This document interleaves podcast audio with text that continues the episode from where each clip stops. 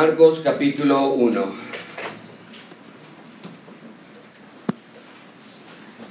Si alguien necesita hojas para tomar notas de sermones, es el momento en que puedas levantar tu mano y obtenerlas.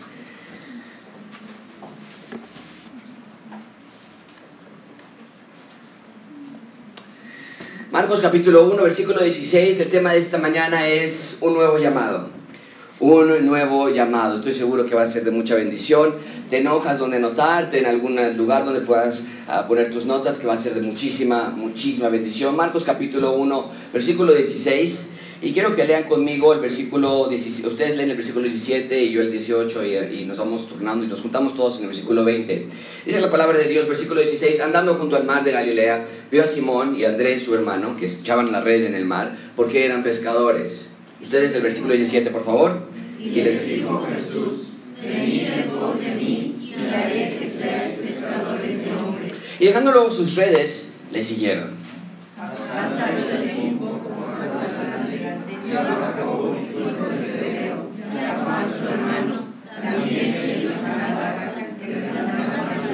Todos juntos leemos versículo 20. Y luego los llamó y dejando a su padre Zebedeo en la barca con los jornaleros, le siguieron. Vamos a, vamos a ver esta mañana. Señor, te damos gracias por la oportunidad que nos das de venir a la iglesia, aprender de tu palabra, a escuchar. Pero Señor, venimos con distracciones, venimos con problemas, venimos con dificultades, venimos cansados, ayer nos desvelamos, algunos de nosotros, ayer tuvimos problemas en nuestra familia, con nuestra esposa, con nuestros hijos, tuvimos una semana complicada o si vienen semanas complicadas en los siguientes días, Señor, venimos con cargas en nuestro corazón. Pero este texto tú quieres que nosotros aprendamos una verdad absoluta, que se puede aplicar en cada uno de estos contextos y etapas de nuestra vida. Así que ayúdanos, Padre. Ayúdame a mí a ser el canal por el cual tu verdad fluye. Ayuda a las personas a poner atención, que no se distraigan. Ayuda a los maestros que están en sus clases a poder enseñar la verdad a los niños. Señor, queremos un cristianismo real. No queremos un cristianismo falso. No queremos un cristianismo eh, dominguero, eh, mediocre, sucio ante tus ojos. Queremos que eso sea real. Y tú hoy nos estás dando un llamado. Así que ayúdanos a responder de una manera que te glorifique. El nombre de Cristo Jesús. Amén. Después de 25 años de no usarse, tuvo que regresar a ser usado. Era un añejo hábito de la Guerra Fría y ha regresado a nuestra sociedad. ¿Y sabes qué es lo peor? Que muchos ni siquiera lo saben. A finales del año 2017, hace pocos meses realmente, el gobierno de Estados Unidos anunció que regresaría a Hawái la alarma contra misiles balísticos y nucleares. Esta alarma iba a sonar cada mes para familiarizar a la gente con el sonido y prepararse contra un remoto pero posible ataque por parte del régimen de Corea del Norte. Debido a la inhabilidad del gobierno norteamericano para forzar a Corea del Norte de dejar su programa nuclear, Estados Unidos entonces se vio obligado a aplicar un plan de contingencia para posibles ataques, particularmente en la isla de Hawái. En realidad nadie se esperaba que esta alarma dejara de ser un simple simulacro y convertirse en un verdadero asunto de vida y muerte, hasta que todo cambió el sábado 13 de enero de 2018. Todo tra transcurría normalmente esa mañana, cuando a las 8, 7 de la mañana la Agencia de Protección Civil de Hawái envió alertas a la población de Hawái para que urgentemente buscaran refugios porque se había disparado un misil contra la isla y enfatizaban esto no es un simulacro. El mensaje de alarma se transmitió por radio, el mensaje de alarma se transmitió por televisión, las sirenas se activaron en la isla y nada más te puedes imaginar la clase de pánico y caos social que se vivió en esa ciudad. Pasaron varios minutos de absoluta confusión, histeria social, temor, incertidumbre, preocupación por sus seres queridos, tratando de llamar por teléfono a sus amigos, a sus familiares, a sus hijos, y las líneas de teléfono se cayeron. Y de pronto entonces, algunos minutos después, el gobierno salió a admitir que había sido todo un error. Era una falsa alarma.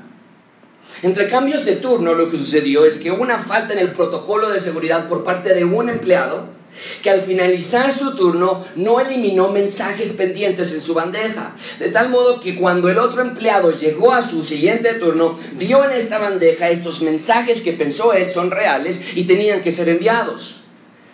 Obviamente hubo reprimiendas administrativas después de este evento contra estos empleados, se volvió un blanco de burla mundial, hubo ajustes en los protocolos, en los protocolos, pero más que todo eso se aprendió una fría realidad de la cual muchos no habían querido eh, ver antes de este vergonzoso incidente. La gente de Hawái no está preparada para un ataque.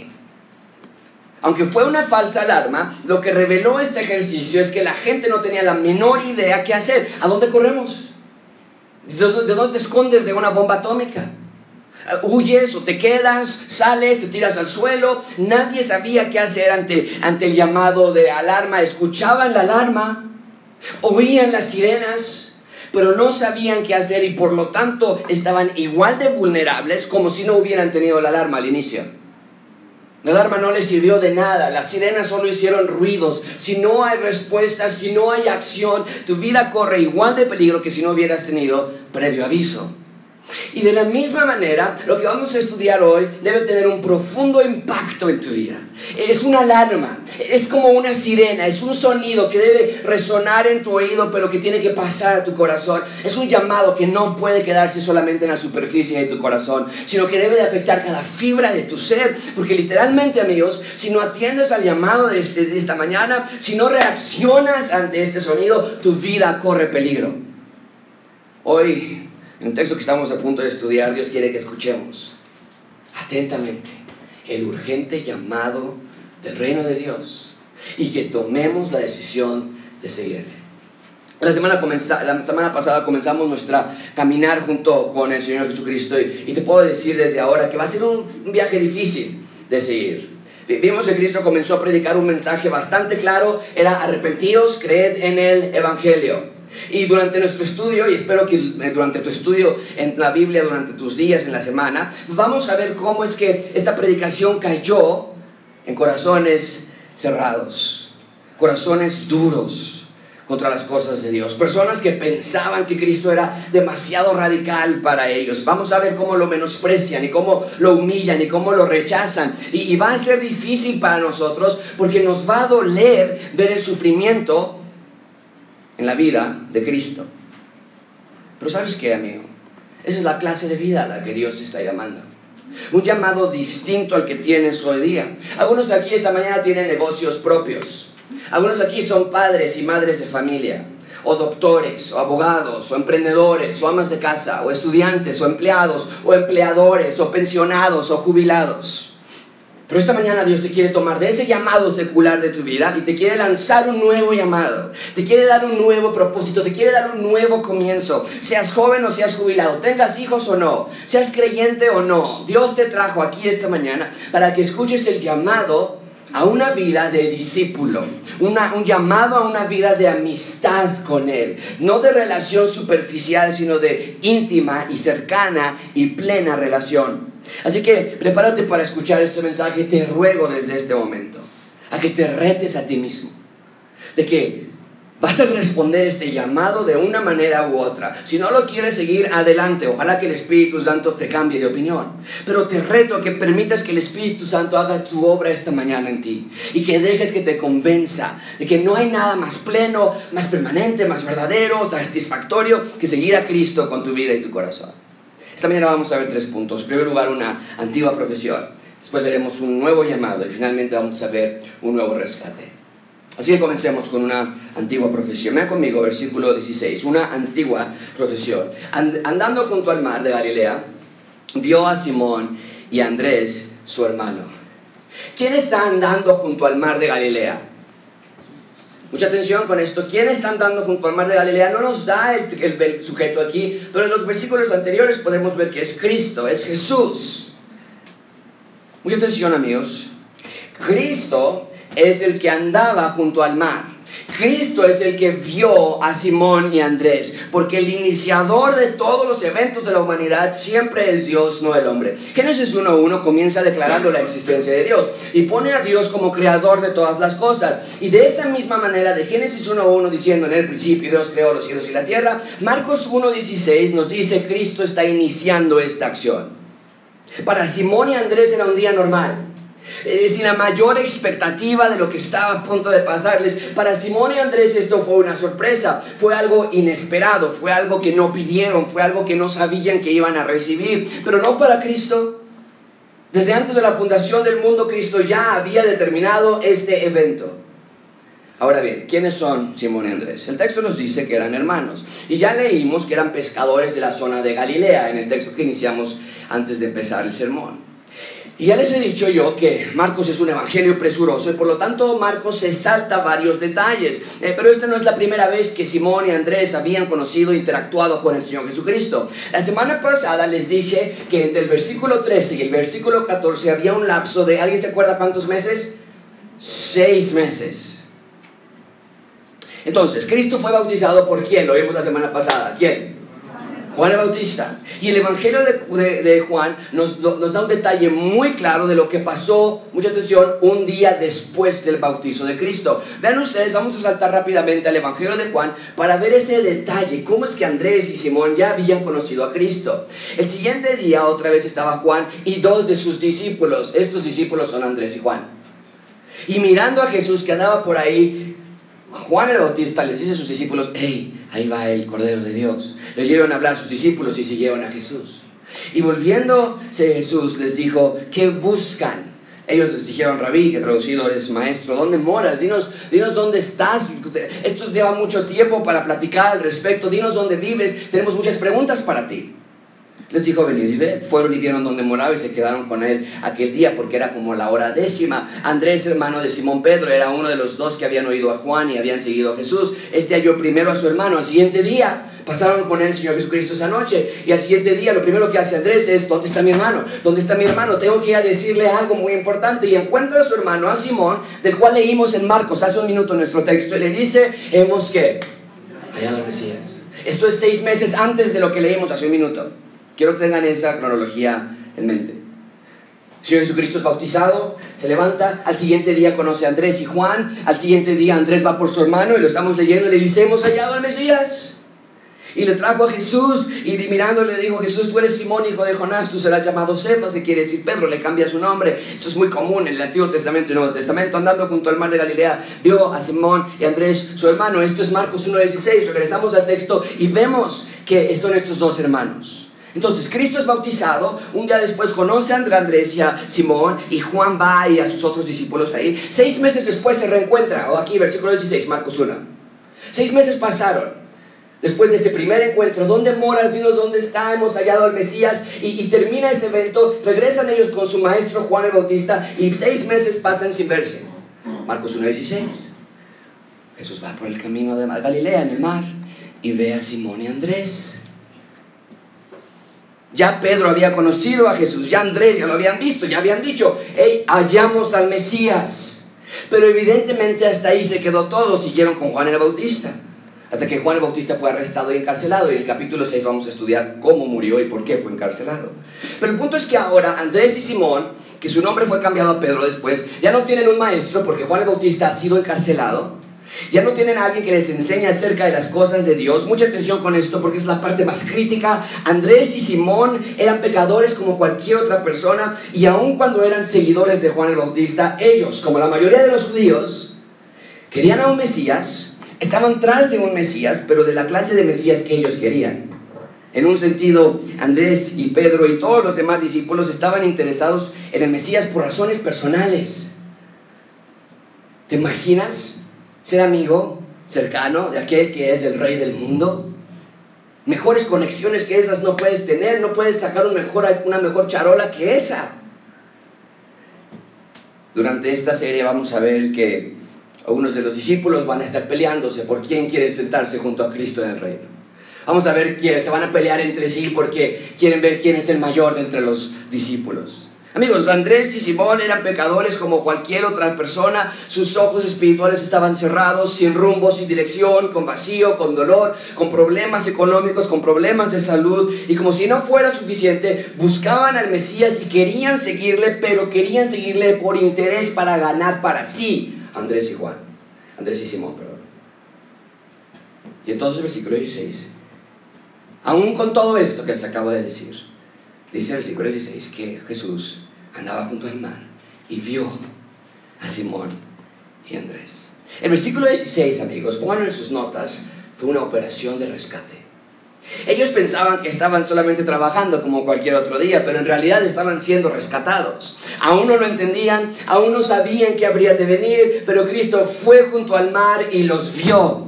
Pero los vio con ojos de rescate con ojos de amor, con ojos de compasión. Eso es lo que Cristo vino a hacer, ¿no es cierto? Es lo que nos dice Lucas 19, Cristo lo dijo así, el Hijo del Hombre no vino, vino a buscar y a salvar lo que se había perdido. Y noten esto, amigos, ese día ellos no eran los únicos pescadores pescando.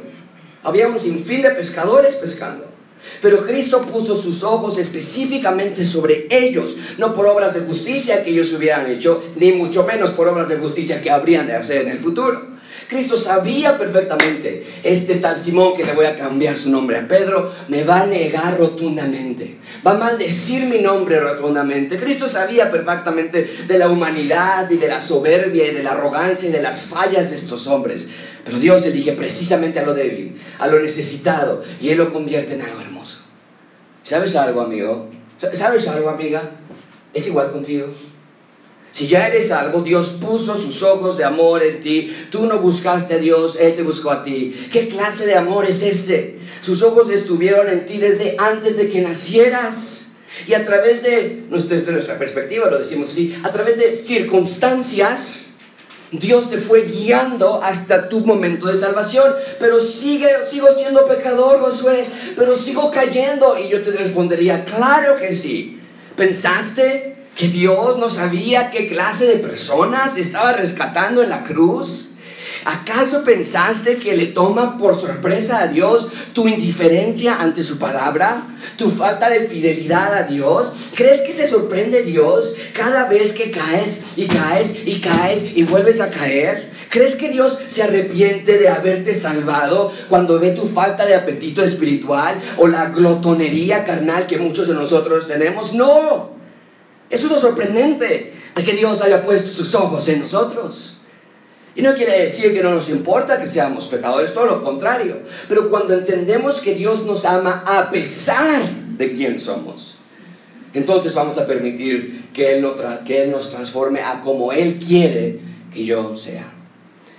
Si estás aquí esta mañana y no eres salvo, Dios quiere que escuches el urgente llamado del reino de Dios y que tomes la decisión de seguirle. Bien, entonces Cristo puso sus ojos sobre Andrés y Simón, versículo 16, ¿qué estaban haciendo? Estaban echando la red, ¿dónde?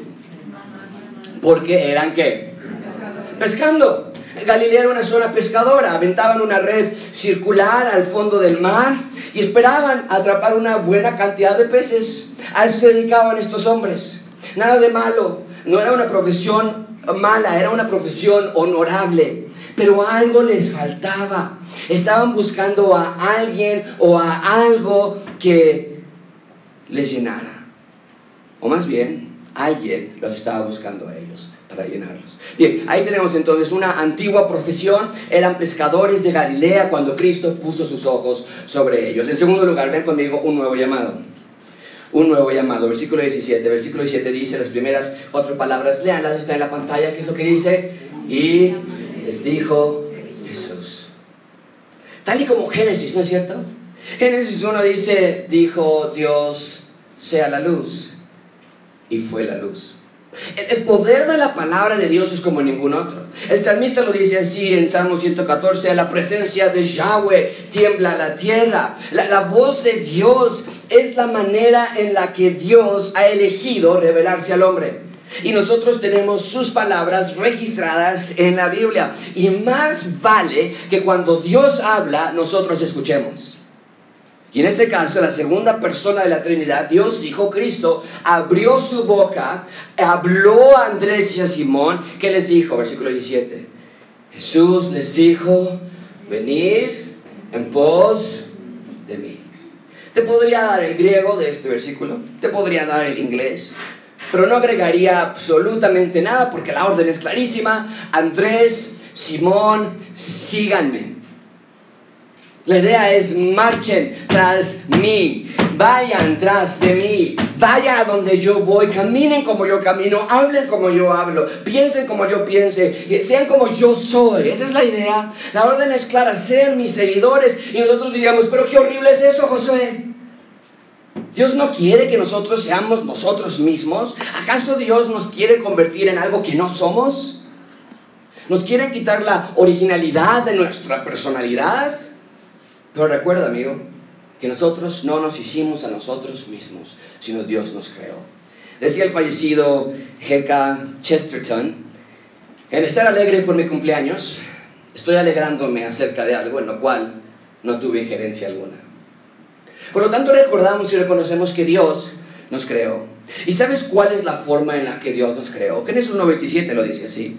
Creó Dios al hombre. ¿Cómo? A imagen de Dios es la idea. A, imagen de Dios lo creó.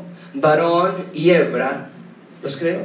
Amigos, amigos, fuimos creados a la imagen de Dios. Y la mejor, mucha atención con esto, la mejor versión de ti es cuando reflejas la imagen de tu creador. Cuando imitamos la imagen, el molde del cual fuimos formados, entonces nosotros funcionamos mejor porque fuimos diseñados para reflejar la imagen de Dios. Por eso cuando Jesús les dice a sus discípulos, vengan en pos de mí, la invitación es, la es imitar la imagen de Dios, la invitación es reflejen a Dios porque para eso fuimos diseñados desde el inicio de los tiempos. Pero esta orden implicaba mucho para estos pescadores. Dejen todo para seguirme. Había un costo, había un compromiso. Sí, Dios los buscó, sí, Dios los vio, sí, Dios los amó y Dios los eligió. Se trataba de dejar todo, pero ahora ellos tenían que responder y dejar su casa y su empleo y sus sueños y sus negocios y su vida y su hogar y su ciudad. Y eventualmente iban a perder incluso sus vidas por seguir a ese tal Cristo. Pero mucha atención, iban a ser los hombres más felices y más plenos, aún en las peores de circunstancias. Noten que esto no era una invitación, amigos. Eh, esto no es una sugerencia. Venid en pos de mí es una orden. El verbo es un verbo en imperativo y la respuesta tiene que ser positiva. Eh, pero entonces tenían ellos la posibilidad de negarse. De decir, no, gracias, no vamos.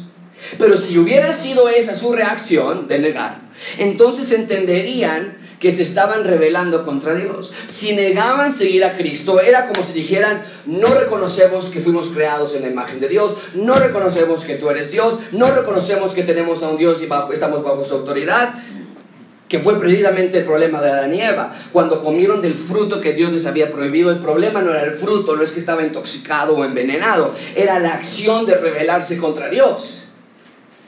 Y aquí tenemos el mismo Dios dando otra orden, vengan en pos de mí.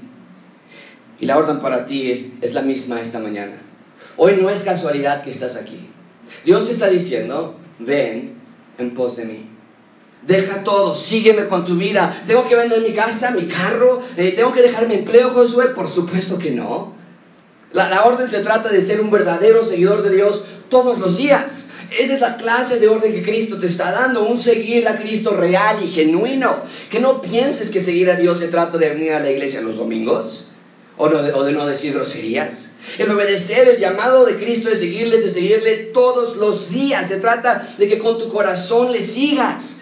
No que en tu mente pienses que hay dos áreas de tu vida. La, la área de verdad, que es toda la semana, Ahí en esta área, la, buena, la verdadera, es donde trabajo, donde voy a la escuela, donde tengo amigos, donde tengo que entretenerme, en fin. Y tengo otra área que le llamo la área de chocolate, que es los fines de semana. Esa es la de mentiritas. Ahí es cuando voy a la iglesia y leo y canto y todo eso. Pero Dios está diciendo esta mañana, no, eso no es seguirme.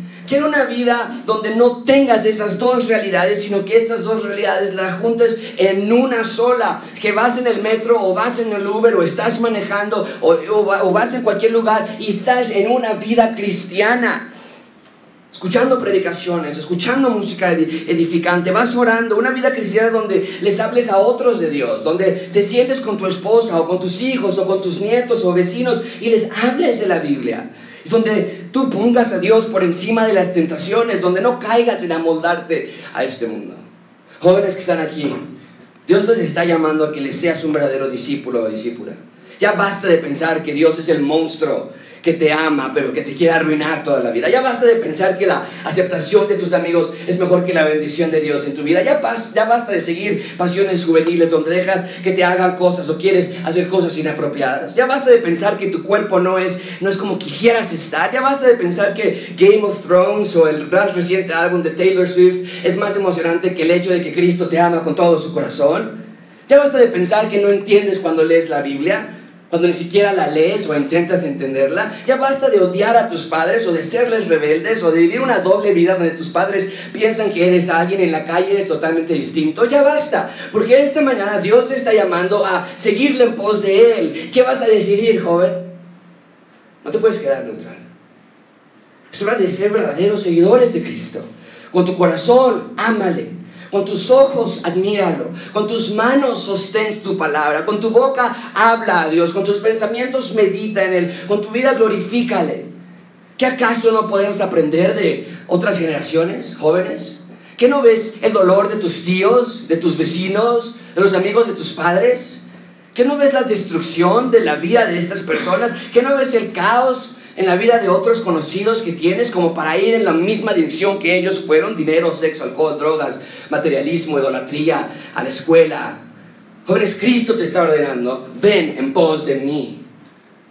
Adultos, abuelitos, solteros, solteras, Dios te está diciendo esta mañana, ven en pos de mí. Ya fue suficiente tiempo viviendo frío de las cosas de Dios. Ya jugaste suficiente, ya te alejaste suficiente en tu matrimonio, ya te insultaste todo lo que tenías que insultarte, ya, ya te decepcionaste de tu trabajo, ya viste que el dinero no te llena, ya viste que no era el problema la suegra o el niño, la esposa o tu esposa, eh, ya viste que te ensuciaste, ya caíste, ya probaste, ya viste que nada en esta vida nos llena, que nada nos alcanza, que la vida se va y se va rápido. ¿Te acuerdas cuando tenías 12 años de edad? ¿Te acuerdas cuando saliste de la secundaria? Y mira qué tan rápido se va el tiempo. Cada día morimos un poco más, así que pasa cada día, minuto de, minuto de tu día, tratando y, y, fallando y volviendo a tratar y volviendo a fallar y volviendo a tratar, andar en pos de Cristo es la vida del cristiano. Dios no quiere seguidores de medio tiempo, porque Él no es un salvador de medio tiempo. Dios no quiere seguidores de domingo, porque Él no nada más te habla los domingos, Él no nada más te provee los domingos. Él no nada más te cuida los domingos, o te guía los domingos, o protege a tus hijos los domingos, o te salva los domingos, o ayuda a tus nietos los domingos. ¿De dónde sacamos entonces que el cristianismo es los domingos? O le sigues o no le sigues, pero no hay medias tintas. Perfectamente, Josué. No, no, no. Pero esa es mi meta. Y entre más intento, más me enamoro de Él, porque veo que, aunque fallo todos los días, Él me ama por igual todos los días. Este es mi Salvador, Jesús. El Mesías, señores y señoras, un, un Salvador compasivo, Dios que me quiere llevar de regreso a ese diseño original para que sea feliz. Me quiere rescatar de una vida pensando que ahora sí voy a ser feliz cuando tenga más. Cuando termine mi carrera, cuando termine mi maestría, cuando tenga hijos, cuando mis hijos se vayan de la casa, cuando me suban de sueldo, cuando tenga mi negocio que pegue ahora sí, cuando me paguen lo que me deben, cuando me vaya de vacaciones, cuando aprenda inglés, cuando me vaya de la casa de mis papás, cuando, cuando, cuando, para llegar a nuestra vejez, voltar hacia atrás y ver que nunca lo logramos, nunca lo obtuvimos. Nunca logramos esa felicidad que tanto queríamos. Y Dios te quiere rescatar de esa clase de vida. Y te está diciendo esta mañana, sígueme y serás verdadera y plenamente feliz. Como cristianos hemos creado una ideología de que el ser de seguidor de Jesús es no poder hacer ciertas cosas. No podemos hacer esto, no podemos hacer aquello, quiero pasármela bien, pero Dios no me deja, no esto, no esto otro, Dios es el Dios de no. Pero hoy aquí estoy para decirte que no es verdad. Dios es un Dios de sí de felicidad, de gozo, de paz, de tranquilidad, de alegría. Dios quiere que seas feliz, pero que seas feliz en Él.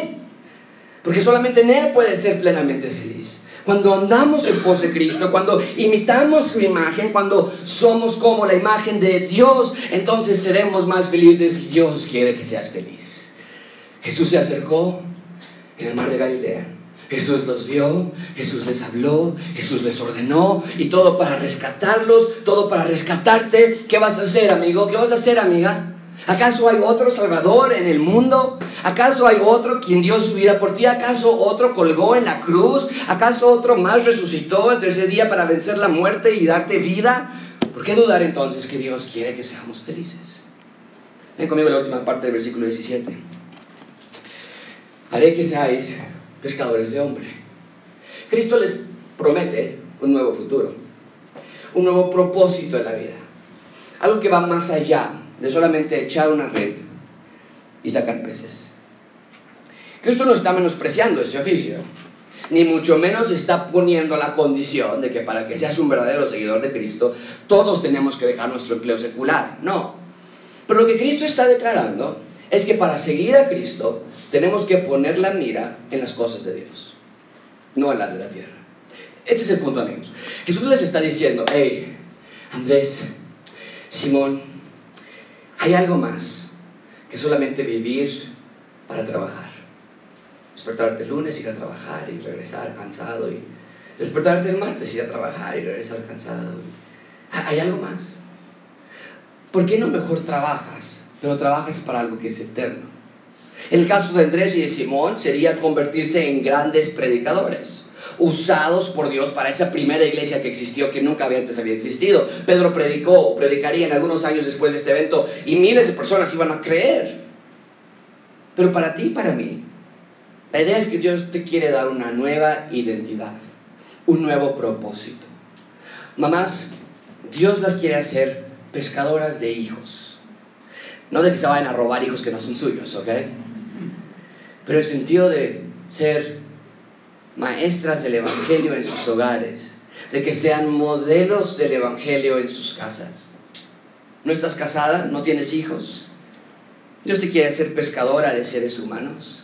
En el sentido de que tu trabajo brille el Evangelio, que tu vida atraiga personas a Dios, que tu mira esté en lo eterno hombres, jóvenes, solteros, abuelitos, Dios te quiere hacer pescadores de hombres, que veas lo eternal en el alma que está frente a tuyo de una persona, que no sea nada más trabajar por trabajar, sino que veas que honrar a tus padres o tener iglesia en casa con tu esposa o familia, o, ser eh, eh, honrado en tu trabajo, o leer de la Biblia en el camino a casa, ahí estás imitando a Cristo, ahí estás siendo un verdadero seguidor de Cristo. Amigo, amiga, esto se trata de una vida de seguir el ejemplo de Cristo en cualquier edad o contexto o etapa de la, vida en la que te encuentres. Pero se trata de que decidas hoy, o vas a atender el llamado de Dios, o te vas a levantar junto con Adán y Eva y pensar que Cristo dijo qué? Que Cristo dijo que le sigamos. ¿Y quién es Él para que yo le siga? Ahí como Adán y Eva pensaron. ¿Y quién se cree Cristo para decirme qué no ser? O qué ser, o a quién seguir, o a quién no. ¿Qué decidieron Andrés y Simón? Versículo 18. Dejando luego sus redes, le siguieron. La voz de Cristo tiene algo sumamente especial, ¿no es cierto? La voz de Cristo tiene poder. Aquí muchos pastores, yo crecí con ese tipo de predicaciones, se tiran a alabar a Simón y Andrés por dejar todo para seguir a Cristo. Y después nos regañan o nos regañaban a nosotros que hagamos lo mismo. Y en efecto lo decidieron así. Y espero que tú también lo hagas, seguir a Cristo. Pero el énfasis en este texto no está en la reacción de Simón o Andrés. El énfasis de este, de este texto está en la voz de Cristo, en el poder de su palabra en la manera en la que los convenció. Qué privilegio que la voz que habló y todo fue creado te hable a ti hoy y te diga, sígame. Qué momento tan monumental de que el Rey del Universo te vea a los ojos, se acerque a ti, te hable a ti en el contexto en donde estás, a la edad que tengas y te diga, sígueme.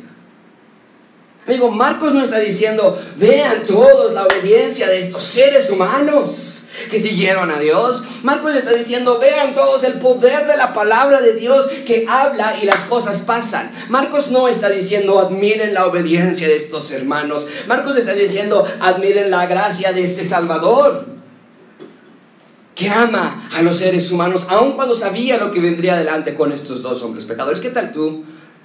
¿Vas a permitir que Dios tome el control de tu vida o no? ¿Vas a rendirte como seguidor de Cristo o prefieres seguir rindiéndote tú a este mundo? Oh, querido amigo y amiga, nuestro dulce Salvador te está llamando, atiende su llamado porque Dios quiere darte un urgente llamado. El reino de Dios se ha acercado. Arrepentíos, creen en el Evangelio y síganme para ser ahora pescadores de hombres, su nuevo propósito en sus vidas. No las cosas terrenales ya más, sino ver las cosas eternas. Y finalmente, ven conmigo un nuevo rescate. Un nuevo rescate. Versículo 19, pasando de allí un poco más adelante Vio a Jacobo, hijo de Zebedeo, y a Juan, su hermano también, ellos en la barca que remendaban sus redes. La historia se vuelve a repetir. Ahora con otros dos hermanos, Jacobo y Juan. Casi los mismos detalles. También eran pescadores. Pero la secuencia es la misma. Jesús va, Jesús ve, Jesús busca, Jesús habla, Jesús ordena, Jesús rescata. ¿Sabes qué quiere decir esto? Muy simple. A esto se dedica Cristo, a rescatar. Y ahora nosotros tenemos el mismo llamado. Por eso en gracia abundante jamás nos asustará que alguien entre vestido diferente a nosotros. Con tatuajes o piercings o lo que sea. Porque Cristo vino a rescatar a todo aquel que crea en Él. No los quiere dejar así desde luego. Los quiere limpiar y transformar a una vida nueva. Pero no queremos ser una iglesia donde todos seamos iguales donde todos nos vistamos igual, donde seas nada más nuestro círculo social, si queremos ser un hospital y cuando veas a alguien en la iglesia, que, de la iglesia que está en Walmart y los ves tú y están peleando con su esposa, o cuando ves a algún joven haciendo algo malo de la iglesia, cuando ves a alguien de nuestra iglesia, alguien que está en pecado, no vayas a pensar, ¡Ah, míralos, y tan santitos que se ven en la iglesia, míralos nada más sino que puedas decir, ah, es que estamos en un hospital.